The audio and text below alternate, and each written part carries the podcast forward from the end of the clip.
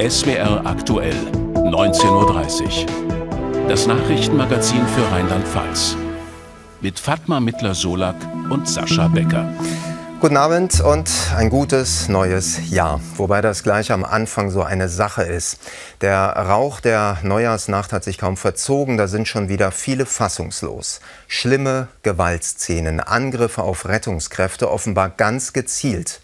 Vor allem in Berlin, aber auch in Rheinland-Pfalz war zum Jahreswechsel nicht alles so friedlich, wie es zuerst schien. Marion Mühlenkamp und Jan-Boris Rätz berichten. Silvesterraketen werden wie Waffen abgefeuert. Polizeibilder dokumentieren den Abschuss. In Koblenz-Neuendorf hat es in der Nacht auf Samstag und an Silvester Angriffe auf Polizei und Feuerwehr gegeben. Besonders viele Angriffe gab es in Berlin. Als die Feuerwehr einen brennenden Reisebus löschen will, wird sie von einer aggressiven Menschenmenge mit Böllern und Raketen beschossen. Die Einsatzkräfte sind fassungslos. Die können legal schießen auf uns, halbwegs legal. Die schießen auf uns. Mit den Ereignissen der Silvesternacht ist erneut eine Diskussion über den Schutz von Rettungskräften und einem Verbot von Feuerwerk entbrannt. Diese Silvesternacht war auch für uns keine normale Silvesternacht. Es wurde deutlich mehr Pyrotechnik abgefeuert, als das in den Jahren vor Corona der Fall war. Ähm, die Tatsache, dass Pyrotechnik als Waffe gegen Menschen, insbesondere gegen Einsatzkräfte der Feuerwehr oder der Polizei eingesetzt werden, äh, lässt uns deutlich darüber nachdenken, ähm, ob nicht ein Verbot an dieser Stelle sinnvoll wäre. Für den Innenminister ist jetzt vor allem die Strafverfolgung solcher Angriffe wichtig. Ein Böllerverbot eher nicht. Ich glaube, ein Böllerverbot kratzt am Ende nur an der Oberfläche. Wir beobachten seit Jahren, dass die Hemmschwelle sinkt, dass Menschen, die im Bereich des Rettungsdienstes, der Polizei, der Feuerwehr unterwegs sind, sich öfter, leider öfter Angriffen und auch Gewalt ausgesetzt sehen. Hier muss eine Grenze gezogen werden. Wer so etwas tut, wer helfende Hände schlägt, der muss auch ähm, die ganze Kraft des Gesetzes spüren. Die Gewerkschaft der Feuerwehr fordert, Einsatzfahrzeuge mit Kameras auszustatten. Der Landesfeuerwehrverband verurteilt die Aggression gegen Helfer als Angriff auf die Demokratie. Für die meisten Menschen sicher überhaupt nicht nachvollziehbar, diese Bilder. Vielleicht kann uns ein Sozialpsychologe beim Begreifen helfen. Guten Abend, Professor Wagner. Guten Abend. Was für Menschen sind das, die auf Rettungskräfte losgehen und mit Silvesterraketen auf sie schießen? Es sind ja offensichtlich Menschen, die unsere eigentlich allgemein geteilte Norm, mit Gewalt, äh, keine Gewalt anzuwenden, äh, nicht so richtig verinnerlicht haben und dann unter dieser speziellen Situation an Silvester, man ist in Gruppen zusammen, man hat getrunken, äh, völlig über das Ziel hinausschießen und keinerlei Normkontrolle mehr zeigen. Jetzt gab es diese Gewalt gegen Rettungskräfte hm, in der Vergangenheit auch schon. Es ist schon länger ein Problem geworden, aber es scheint ja diesmal noch hemmungsloser zu sein. Woran liegt das? Woran liegt diese Entwicklung? Sehen Sie die auch? Wir haben ja eine merkwürdige Diskrepanz zwischen der Gewaltentwicklung, die wir in Deutschland insgesamt zu verzeichnen haben, und diesen Übergriffen auf Rettungskräfte und Feuerwehr und Polizei. Die allgemeine Gewaltstatistik in den letzten 15 Jahren geht runter. Wir haben weniger Gewalt und hier haben wir plötzlich eine Zunahme. Und deshalb müssen wir annehmen, dass natürlich nicht die gesamte deutsche Bevölkerung hier gewalttätig wird, sondern dass es einige Teile der Gesellschaft gibt, die eben an unserer Norm von Gewaltfreiheit nicht so richtig teilnimmt. Und es gibt gute Gründe anzunehmen, dass das Menschen sind, die im weitesten Sinne nicht so richtig sich eingebunden fühlen, die, die diese Gesellschaft nicht als ihre Gesellschaft sehen. Und wenn dann solche Situationen entstehen, wie am Silvester oder auch bei anderen Ereignissen, die Polizei kommt, die Feuerwehr kommt, Rettungskräfte kommen, dann werden diese als Repräsentanten äh, des Staates von denen da oben angesehen und unter den entsprechenden zusätzlichen situativen Umständen, nämlich man hat getrunken, ist in Gruppen zusammen, ist äh, äh, ohnehin aggressiv etwas aufgeladen, dann kommt mhm. es zu solchen Formen der Ausschreitungen. Mhm. Vielleicht können Sie uns noch kurz sowas wie eine Lösungsmöglichkeit aufzeigen. Sind die Leute denn wieder einzubinden? Es werden harte Strafen gefordert, es wird ein Böllerverbot gefordert. Das würde ja dann gar nichts helfen, oder? Also Gefahrenabwehr ist natürlich wichtig. Feuerwehrleute müssen ohne Gefährdung für eigene, eigene Leib und Leben ihre Tätigkeit nachgehen können. Aber wir müssen wirklich stärker auf die Prävention schauen und uns anschauen, Nehmen wir wirklich alle Menschen in dieser Gesellschaft so mit, dass wir auch in Zukunft friedlich miteinander leben können? Sagt der Psychologe Professor Ulrich Wagner. Vielen Dank. Ernüchternde Analyse. Noch ein Nachtrag zu den Vorfällen in Koblenz. Eine spezielle Ermittlungsgruppe soll die Tatverdächtigen nun identifizieren. Das hat die Polizei heute Abend mitgeteilt. Wir bleiben bei Silvester. Jetzt geht es aber um die Umweltbelastung. Fatma. Wegen des Silvesterfeuerwerks gibt es frische Daten zur Feinstaubbelastung in Deutschland. Laut Umweltbundesamt sei die Belastung am Neujahrstag im Schnitt nicht extrem hoch gewesen. Ein Grund waren offenbar günstige Wetterbedingungen. Zu den Städten mit der höchsten Feinstaubbelastung gehörte Mainz. Mit einem Wert von 239 Mikrogramm pro Kubikmeter Luft sei die Stadt deutschlandweiter Spitzenreiter gewesen. In Kaiserslautern stehen die sieben OB-Kandidaten für die Wahl am 12. Februar fest. Laut Wahlausschuss tritt Bürgermeisterin Beate Kimmel für die SPD an, Anja Pfeiffer für die CDU und für die Grünen Tobias Wiesemann. Offiziell zugelassen sind auch die parteilosen Kandidaten Thomas Kürwitz, Katharina Welsch-Schied und Evangelos Karanikas. Von der Partei Die Basis wurde Rainer Rocholl bestätigt. Nach Angaben der Stadtverwaltung können ab sofort die Briefwahlunterlagen beantragt werden. Und die Müllabfuhr in Kaiserslautern testet eine umweltfreundlichere Dieselalternative, GTL-Diesel. Er wird aus Erdgas gewonnen und soll künftig bei zwei Müllfahrzeugen eingesetzt werden. Die Stadt Kaiserslautern hat angekündigt, mit der Umstellung einen regionalen Beitrag zum Umweltschutz leisten zu wollen. Man erwarte weniger lokale Emissionen und einen geringeren Feinstaubausstoß. Die Universität Koblenz-Landau ist Geschichte. Mit dem Jahreswechsel ist die Uni Koblenz in die Eigenständigkeit gestartet. Damit ist die enge organisatorische Verbindung der beiden rund 160 Kilometer voneinander entfernten Standorte beendet. Die Uni Landau hat mit der TU Kaiserslautern fusioniert. Der neue Name lautet Rheinland-Pfälzische Technische Universität Kaiserslautern-Landau. Die Internetseite von Lotto Rheinland-Pfalz ist wieder online. Wegen eines Hackerverdachts musste an Silvester die Seite zum ersten Mal überhaupt abgeschaltet werden. Seit Weihnachten seien auffällige unautorisierte Zugriffsversuche aus dem Ausland verzeichnet worden, so ein Sprecher des Unternehmens in Koblenz.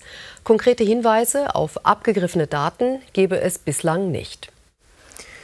Seit dem Jahreswechsel gibt es das neue Wohngeld. Es gibt mehr für die Einzelnen und der Kreis der Leute, die Anspruch aufs Wohngeld haben, ist größer geworden. Klingt erstmal gut, aber in den rheinland-pfälzischen Städten und Gemeinden, da sorgt das für großes Kopfzerbrechen. Bevor wir darauf schauen, Florenz Herbst mit einem Überblick zum Thema Wohngeld. Das bisherige Wohngeld heißt jetzt Wohngeld Plus. Ein Zuschuss für Haushalte mit einem Einkommen knapp oberhalb der Grundsicherungsgrenze. Laut Bundesregierung sollen vor allem Senioren, Alleinerziehende und Familien profitieren. Auch Wohnungs- oder Hauseigentümer mit wenig Geld können für die Tilgung ihrer Kredite Wohngeld Plus bekommen. Eine dauerhafte Heizkostenkomponente soll die Bezieher des Geldes bei den Energiekosten entlasten. 2023 verdoppelt sich die Summe auf durchschnittlich 370 Euro pro Haushalt. Deutlich mehr Menschen dürfen das Geld jetzt beantragen. Statt bundesweit 600.000 soll es künftig an etwa 2 Millionen Bürger und Bürgerinnen ausgezahlt werden. Auch in Rheinland-Pfalz wird sich die Zahl der Wohngeldanträge wohl verdreifachen, von bisher 24.500 auf rund 85.000. In den Wohngeldstellen häufen sich bereits jetzt die Anträge. Es fehlt aber an Personal, um sie schnell zu bearbeiten. Deswegen suchen Kreise und Städte händeringend nach Mitarbeitern, um ein Wohngeldchaos zu vermeiden. Mit ein paar mehr Leuten, die die Wohngeldanträge bearbeiten sollen, wird es aber nicht getan sein. Kommunen warnen jedenfalls seit Monaten davor. Und was das konkret bedeutet, wollte Heike Löser aus dem SWR-Studio Koblenz heute am ersten Arbeitstag nach dem Jahreswechsel wissen. Die Wohngeldstelle in Koblenz ist umgezogen in die Räume der einstigen Mitarbeiterkantine. Hier ist jetzt mehr Platz für die Mitarbeitenden, denn das Team wird fast verdreifacht auf rund elf Stellen. Doch noch längst sind nicht alle neuen Kollegen geschult in Sachen Software und Wohngeld. Schon das Antragsformular hat es in sich. Es ist zwölf Seiten lang und soll bald sogar 16 Seiten umfassen. Die Schulungen selbst äh, sind meistens äh, ausgelegt auf zwei Tage. Seitens des Landes Rheinland-Pfalz sind, äh, glaube ich, fünf oder sechs Schulungsmaßnahmen initiiert, wo man Dozenten gewinnen konnte. Die werden dann, ein Schulungsblock dauert dann zwei Tage. Eine Einarbeitungszeit, da gebe ich Ihnen recht, die erstreckt sich über mehrere Wochen, Monate. Alles im laufenden Prozess. Bislang haben in Koblenz etwa 2350 Menschen Wohngeld bezogen. Jetzt sollen es dreimal so viel werden. Die Bearbeitungszeit für einen Antrag, wenn er denn vollständig ist, dauert bis zu acht Wochen. Allerdings wird auch das Wohngeld Plus rückwirkend gezahlt. Nach Angaben des Sozialverbands VDK haben weitaus mehr Menschen Anspruch auf die staatliche Unterstützung zu den Wohnkosten. Sie haben die Hilfe aber bisher nicht beantragt. Das hat einerseits damit zu tun, dass manche nicht genau wissen, was ihnen zusteht und was sie beantragen können und andererseits, dass sie auch eine gewisse Scham haben, aufs Amt zu gehen und das zu beantragen, was ihnen zusteht, weil sie ihr ganzes Leben lang gearbeitet haben, äh, ihr eigenes Leben bestreiten konnten und dann im persönlichen Selbstwertgefühl ein Problem damit haben, auf einmal auf Hilfe angewiesen zu sein. Vielleicht ist auch deswegen hier in Koblenz zum Jahresbeginn der Andrang bei der Wohngeldstelle ausgeblieben. Zum neuen Wohngeld jetzt noch Fragen an Sozialwissenschaftler Professor Sell von der Hochschule Koblenz, zugeschaltet aus Bonn. Guten Abend, Herr Sell. Guten Abend, Herr Becker. Wird das äh, ja, neue Wohngeld den Betroffenen denn grundsätzlich helfen? Also man muss in aller Deutlichkeit sagen, das ist wirklich eine deutliche Leistungsverbesserung. Ähm, einmal nicht nur von der Zahl derjenigen, die profitieren werden oder könnten von dem Wohngeld, dem neuen. Ähm, das wird sich verdreifachen, ähm, die Zahl der Leistungsberechtigten, sondern auch was die Höhe der Leistungen angeht. Bisher im Schnitt 190 Euro im Monat in Zukunft 370 Euro im Monat.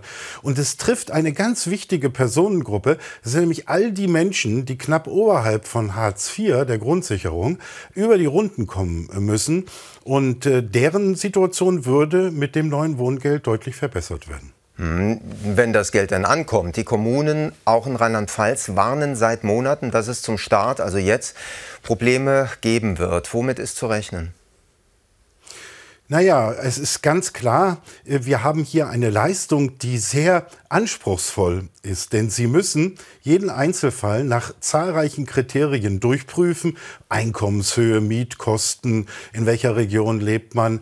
Äh, das ist ein sehr großer Aufwand für die Wohngeldstellen in den Kommunen. Und äh, zum, das wird bedeuten, dass wenn man dann eine Verdreifachung der Zahl der Anträge hätte, wenn sie denn eingehen, ähm, dass die Leute schlichtweg am Anfang absaufen äh, werden in den Wohngeldstellen. Und das ist nicht nur die ersten Monate ein Problem, sondern sie müssten auf Dauer deutlich mehr Personal in den Wohngeldstellen einsetzen, denn die Kompliziertheit der Prüfung, die nimmt ja nicht ab. Man kann das abmildern. Man kann zum Beispiel jetzt 18 äh, Monate oder 24 Monate bewilligen. Da kann man sich ein bisschen Luft verschaffen. Aber das Grundproblem bleibt. Mhm. Jetzt ist natürlich das mit dem Luftverschaffen aus Sicht der Betroffenen so eine Sache. Die brauchen das Geld und damit die Leute schneller ans Geld kommen, hat der Städtetag äh, Abschlagszahlungen ins Spiel gebracht. Äh, aber das ist ja wieder bürokratisch. Ist das wirklich eine Lösung? Es ist kurzfristig eine Lösung, wenn es darum geht, schnell das Geld verfügbar zu machen. Hm, man muss aber sehen, dass der Verwaltungsaufwand, der hm, zu Recht kritisiert wird, dadurch sogar noch erhöht wird. Denn Sie müssen ja in einem zweiten Schritt die endgültige Prüfung machen. Und dann werden Sie, je nachdem, wie großzügig und flexibel Sie bewilligen, Situationen haben, dass die Leute auch Rückforderungen bekommen, weil sie eben leider nicht die Kriterien erfüllen. Und dann muss man das Geld zurückfordern ähm, man kann in der jetzigen Situation den Menschen nur äh, sagen, stellt einen Antrag rechtzeitig, also ab jetzt, weil auch wenn der erst durch diese Verzögerung in drei, vier oder fünf Monaten bewilligt wird, ist zwar schlimm, aber das Geld wird wenigstens rückwirkend ab Antragstellung dann überwiesen. Der Appell und die Analyse von Professor Stefan Sell. Vielen Dank. Danke Ihnen. Mal wieder schön ins Theater gehen. Über die Feiertage genießen das manche ja besonders. In Lahnstein wurde daraus aber nichts. Kurz vor Weihnachten hat es nämlich hinter und vor den Kulissen ordentlich gekracht. Der Theateretat war überzogen, die Stadt hat den Intendanten deshalb rausgeschmissen und alle Veranstaltungen abgesagt. Es folgten wiederum Vorwürfe der Theaterleute gegen den Oberbürgermeister. Großes Drama also. Heute der nächste Akt. Die Stadt hat eine neue Theaterleitung vorgestellt. Michael Eiden berichtet. Wann sorgt endlich wieder Kultur für Schlagzeilen im Lahnsteiner Theater? Zuletzt war es vor allem der Theaterstreit, der von einem in den nächsten Akt mehr und mehr eskalierte. Heute versuchte die Stadt erste Schritte in Richtung Zukunft zu gehen. Oberbürgermeister Siefert präsentierte eine neue, vorübergehende Theaterleitung. Arina Horre. Theater ist äh, immer auch irgendwo gesellschaftskritisch, ja und es auch spiegelt ja auch eine Gesellschaft wider. Und deswegen finde ich persönlich es ganz wichtig, nicht nur weiß gelesene Menschen auf der Bühne oder vor der Bühne oder hinter der Bühne zu haben oder ähm, Menschen, die den äh, Geschlechterstereotypen entsprechen, sondern halt ein, ein versuchen, hin in, auf Inklusion zu gehen. Horre ist studierte Theaterwissenschaftlerin, Regisseurin und leitet die Schauspielschule Koblenz. Sie muss binnen kürzester Zeit ein Ersatzprogramm auf die Bühne bringen. Denn dem bisherigen langjährigen Intendanten Friedhelm Hahn wurde am Tag vor Heiligabend fristlos gekündigt, alle Vorstellungen bis Anfang April zunächst abgesagt. Hahn habe nach Angaben der Stadt zu spät über ein zusätzliches Defizit von rund 70.000 Euro informiert. Ich habe da als Oberbürgermeister der Stadt Landstein zu keinem Zeitpunkt in irgendeiner Art und Weise eine Mitteilung äh, des äh, Verantwortlichen äh, erhalten. Und äh, für mich hat sich da gezeigt, da ist keine vertrauensvolle äh, Zusammenarbeit mehr möglich. Der geschasste Intendant Friedhelm Hahn widerspricht diesem Vorwurf. Er habe die Stadtratsfraktionen bereits im Oktober über das pandemiebedingte Defizit informiert. Zudem gebe es wegen seiner Arbeitsverträge noch zwei laufende Verfahren vor dem Arbeitsgericht. Dahingehend äh, empfinde ich es als etwas seltsam, dass man vornweg äh, Tatsachen schafft äh, äh und äh, diesen Termin nicht abwartet und dass man darüber hinaus äh, den ganzen Spielplan mehr oder weniger cancelt. Wir waren ausverkauft über Wochen hinweg. Auch der Förderverein des Theaters Lahnstein sieht das Vorgehen der Stadt kritisch. Der Verein organisiert zum Beispiel die Burgspiele in Lahnstein und hat schon erste Vorbereitungen getroffen, die Open-Air-Veranstaltung notfalls ohne die Stadt zu planen. Meines Erachtens hat der äh, OB Sievert mit seiner Art, wie er jetzt davor gegangen ist, schon eine Spaltung herbeigeführt. Und es kann nur hoffen, dass wir mit den Stadtratfraktionen mehrheitlich, weil die eigentlich das Entscheidungsorgan sind, zu einer besseren, richtigen Lösung kommen und es nicht in zwei Richtungen läuft. Das letzte Pulver scheint im Lahnsteiner Theaterstreit noch lange nicht verschossen zu sein. Neuen Zündstoff könnten Ende Januar die Gerichtsurteile vor dem Arbeitsgericht liefern. Jetzt die nächsten Kurznachrichten. Sie beginnen mit der Anteilnahme am Tod des früheren Papstes, Fatma. Besucherinnen und Besucher im Mainzer Dom können sich in ein Kondolenzbuch für den verstorbenen ehemaligen Papst Benedikt eintragen. Der erste deutsche Papst seit rund 500 Jahren war an Silvester mit 95 Jahren gestorben. Bislang hat das Kondolenzbuch noch relativ wenige Einträge. Der Mainzer Bischof Kohlgraf wird im Mainzer Dom für den verstorbenen Papst am kommenden Samstag ein Requiem halten. Auch in den Bistümern Speyer und Trier liegen Kondolenzbücher aus. In Rom nehmen aktuell tausende Gläubige Abschied von Benedikt. Am 6. Januar ist Dreikönigstag, deshalb sind in den kommenden Tagen wieder überall die Sternsinger unterwegs. Der Eröffnungsgottesdienst für das Bistum Trier war diesmal in Saarbrücken. Sternsinger Gruppen aus dem ganzen Bistum kamen am Vormittag zusammen. Sie werden wieder von Haus zu Haus gehen, um den Menschen den Segen für das neue Jahr zu bringen und um Geld zu sammeln für Kinder in Not. Die diesjährige Aktion steht unter dem Motto Kinder stärken, Kinder schützen in Indonesien und weltweit.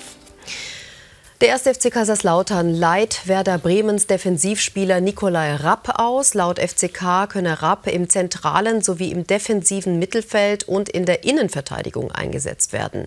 Der 26-jährige Heidelberger kam in den bisherigen 15 Saisonspielen in sieben Partien auf insgesamt 66 Minuten Einsatzzeit.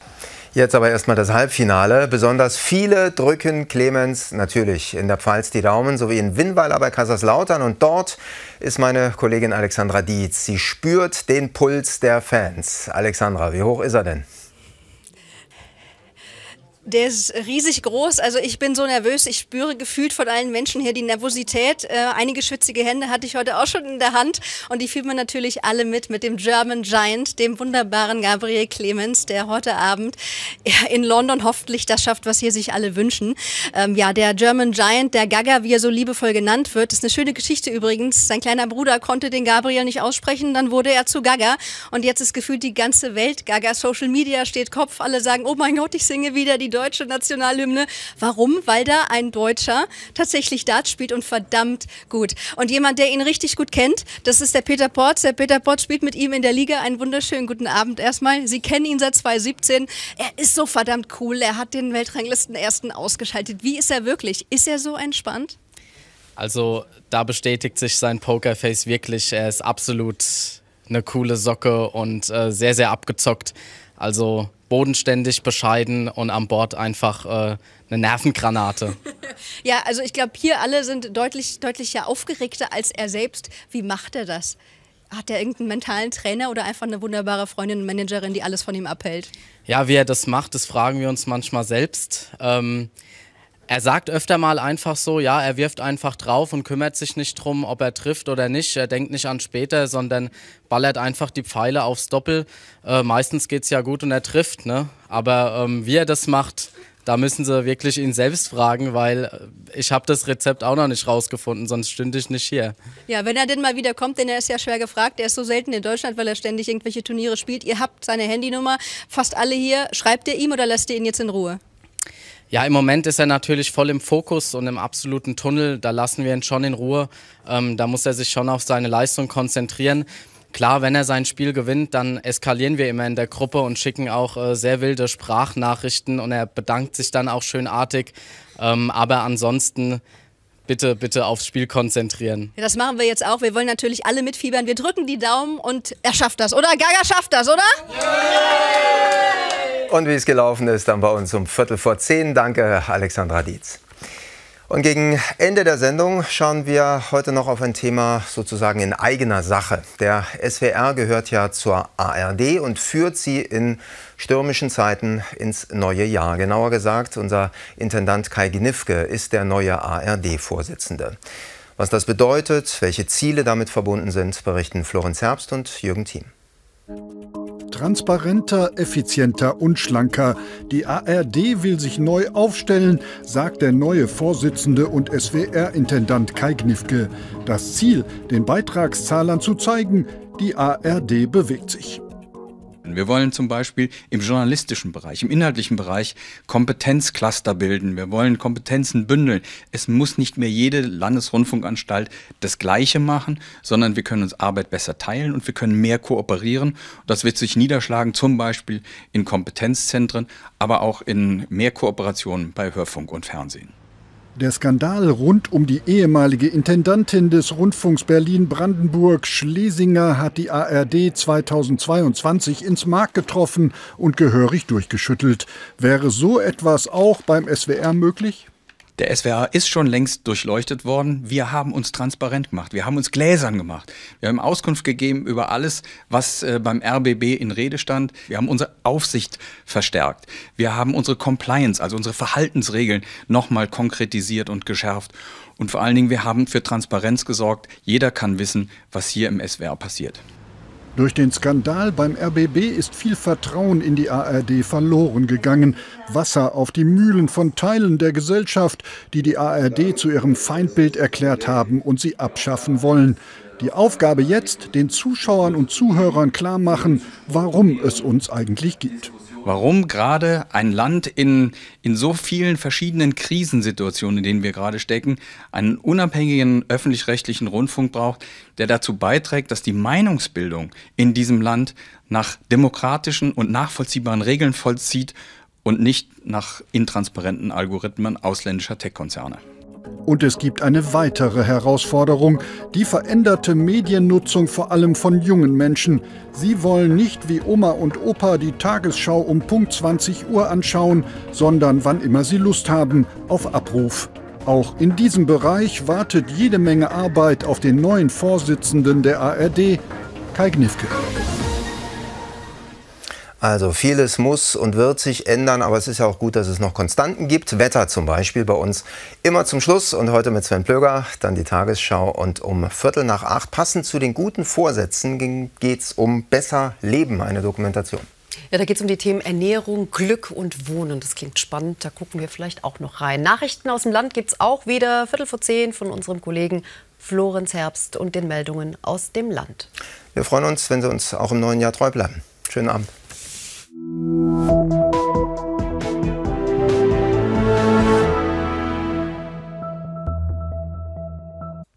Guten Abend, ich begrüße Sie ganz herzlich zu Ihrem Wetter für Rheinland-Pfalz. Sie haben es selbst gemerkt, das war ein ungewöhnliches Jahr 2022. Jetzt der Jahreswechsel sehr warm, andere Phasen viel zu trocken. Und wenn man das ganze Jahr bilanziert, ist man im Moment als Meteorologe auch nicht immer nur froh. Das ist ein neuer Rekord, ein Rekord, den man gar nicht unbedingt will und der natürlich zeigt, das Klima verändert sich deutlich.